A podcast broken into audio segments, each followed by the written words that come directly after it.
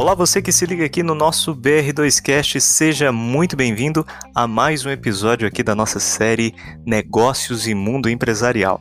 Se você tem curtido aí esses nossos podcasts, esse conteúdo a respeito de tomada de decisão, a respeito do mundo que envolve né, os gestores das organizações, compartilha com a sua galera aí, divulga esse nosso podcast, compartilhe o link, nós ficaremos muito felizes se você fizer isso, tá bom? Inclusive, nos contate também nas redes sociais, entre em contato conosco, deixe ali suas sugestões também para a melhoria do nosso trabalho, sugira também novos temas. Você aqui, com certeza, é aquele que move o BR2Cast. E nós queremos trazer conteúdo de qualidade e que seja de acordo também com aquilo que mais você gostaria de ouvir, tá bom? Muito bem. Hoje você deve ter ficado um pouquinho intrigado com o nosso título do podcast de hoje. Hoje temos uma pergunta para começar: Perdedores ou verdadeiros? Para você entender melhor o que nós queremos dizer aqui, dizem que nos livros de história só está registrada a versão dos vencedores e que por isso toda a avaliação dos fatos passados dependeria do viés dos seus narradores, que estariam dispostos a valorizar o lado do vencedor ou questionar os critérios dessa vitória. Em uma evidente tentativa de eternizar as ações daqueles que seguem após vários sucumbirem, a verdade é que é provável que as histórias contadas não sejam muito justas, não é?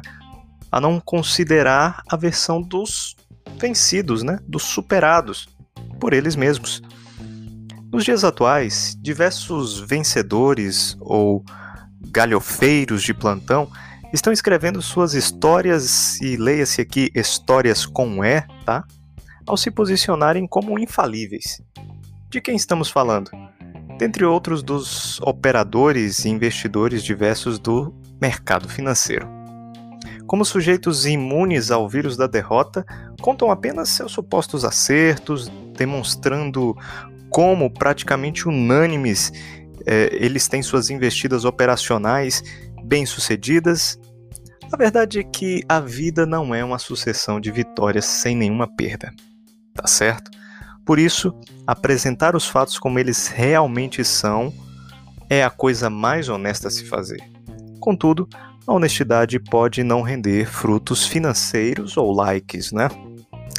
A ilusão vem demais e as pessoas gostam de ter um espelho, ainda que imaginário, para se mirar e reverenciar. É por isso que a imagem de sujeitos infalíveis, mesmo que irreais, sombreiam a realidade. Para uma criança, o Robert Downey Jr. é de fato o Homem de Ferro, ainda que seja provável que alguns bons argumentos a façam mudar de ideia. Mas quem se proporia a tal? É divertido ver as crianças acreditarem em personagens e mesmo se vestirem como eles, não é verdade? Uma vez que se sabe que isso é apenas uma fase da formação do intelecto infantil. Mas pode pegar mal um adulto acreditar em sujeitos infalíveis e pior, que nem capas ou armaduras eles usam, né? Um gestor, tal como um investidor do mercado financeiro, deve reconhecer seus limites cognitivos e sua capacidade de predizer o futuro, especialmente quando se acredita que esse futuro se confirmará em nada menos que poucos dias de sua busca pela riqueza sem muito esforço. Um empresário que acredita que ficará rico em pouco mais de alguns dias ou meses após iniciar um negócio é tão ingênuo quanto o investidor que acredita que ficará milionário com apenas poucas trades, todos sistematicamente positivos. Não se tem visto nenhum consultor financeiro ou empresarial recomendando decisões assodadas a seus clientes gestores que estão buscando superar o período de crise, mas sim um estudo cuidadoso para aproveitar eventuais oportunidades que estão surgindo em seu setor de atividade. Para investidores, não faltam cursos, eventos, métodos dos mais diversos, é, propostos por supostos vencedores do mercado financeiro para que possam ficar ricos em menos tempo do que se poderia pelos métodos tradicionais de gestão acumulação e investimentos ponderados. Convenhamos, ganhar 500 ou mil reais por dia sem sair de casa é algo tentador, não é? boa parte dessas proposições, duvidosas que são, faz lembrar o vendedor de bilhetes de loteria. Ora, se ele acredita tanto que aquele é o ticket da riqueza, por que, que ele está vendendo?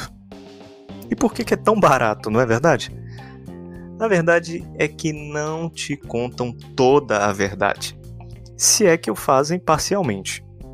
E verdades parciais são como um tanque de água potável no qual caíram algumas poucas gotas de querosene.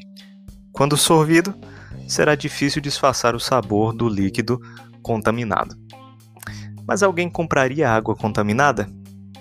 Antes de responder, é preciso ponderar se faz sentido tentar vender água contaminada como se pura fosse.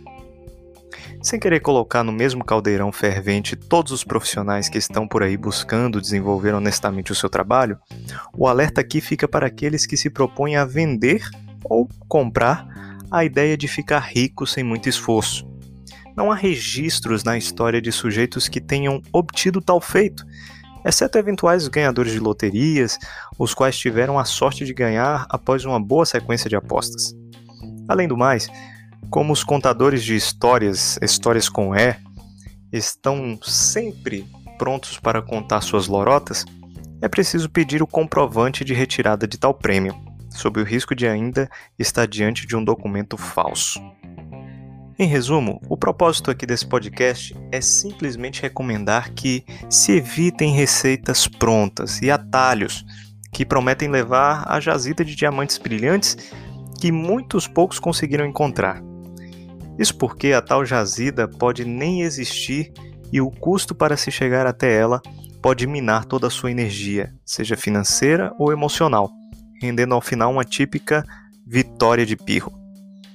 Enquanto reflete a respeito, combine estudo com trabalho e dedicação, ponderando de forma sistemática os passos de seus investimentos, seja em negócios reais ou em produtos do mercado financeiro.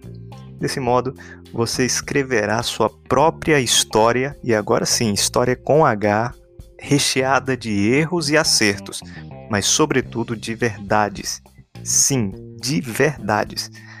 No fim das contas, pode ser que você descubra que os perdedores talvez devessem ser chamados os verdadeiros. Tá certo? Esperamos que esse conteúdo tenha ajudado você a refletir mais um pouco e sempre estude bastante e conte aqui com a BR2 Consultoria para promover mais conhecimento para você. Um forte abraço e até o nosso próximo BR2Cast.